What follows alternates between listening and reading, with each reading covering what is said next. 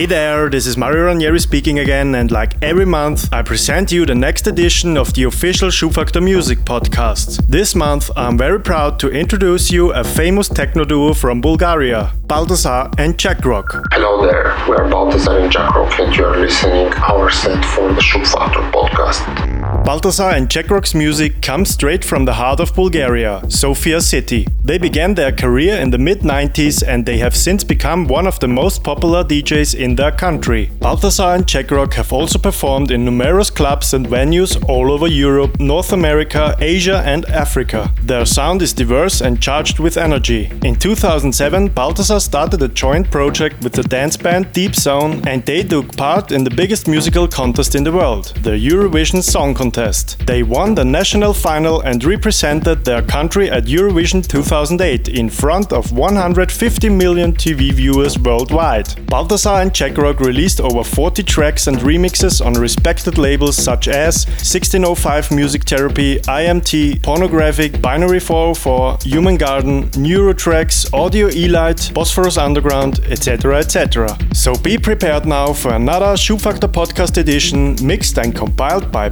Balthazar and Jackrock. Follow us on SoundCloud, Mixcloud, Facebook or Twitter for more information and updates. Don't hesitate to tell us what you think about this mix and don't forget to use the official hashtag SFPC in all your postings.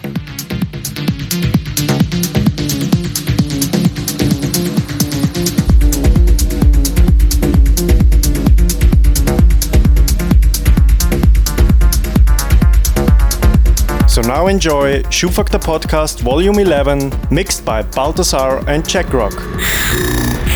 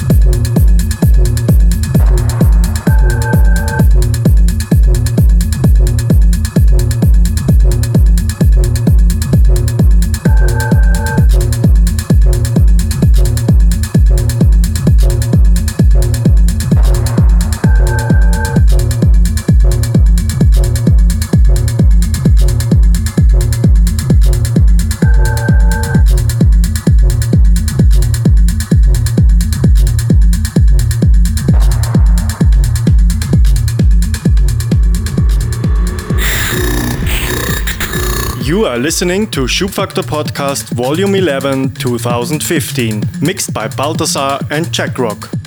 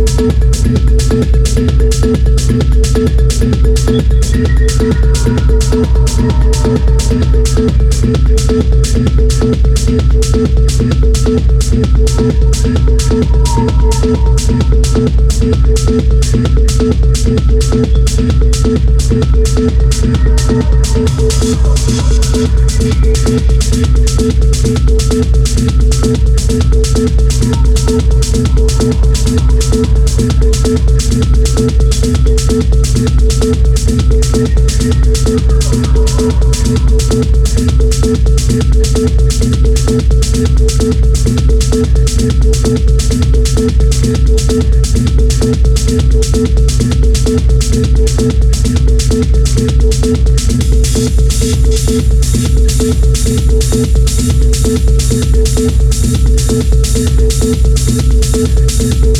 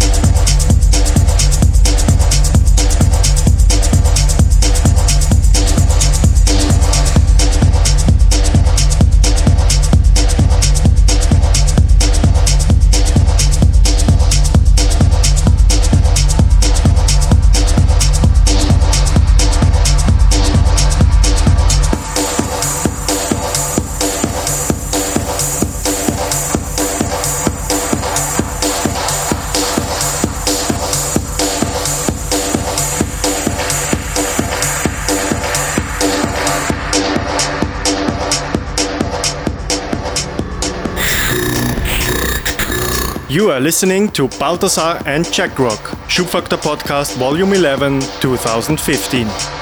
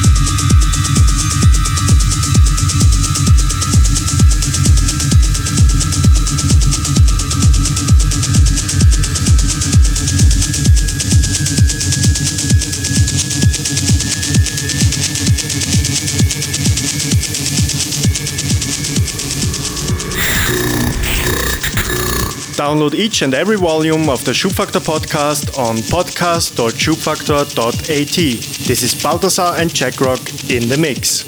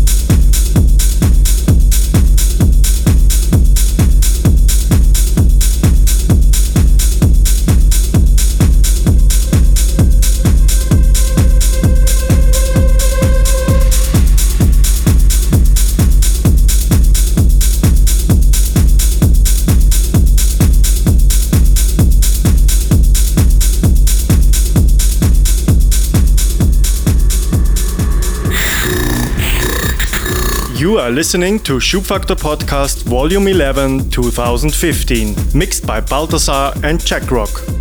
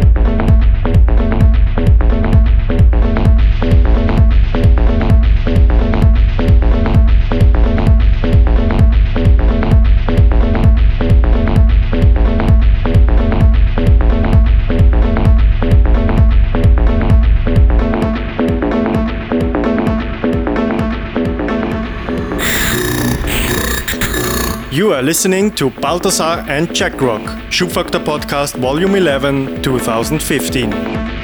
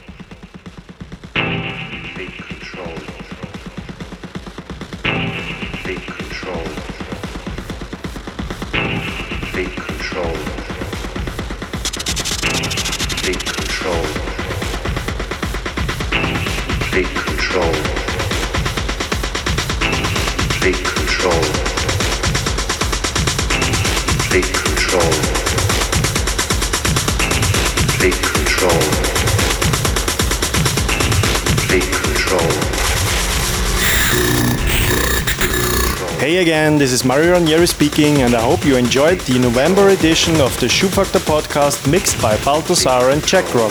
Stay tuned for the next volume coming up in December. Feel free to tell us what you think about our podcast on Facebook, Twitter, SoundCloud, or Mixcloud, and don't forget to use the official hashtag SFPC. So enjoy your time and see you next month. Bye bye.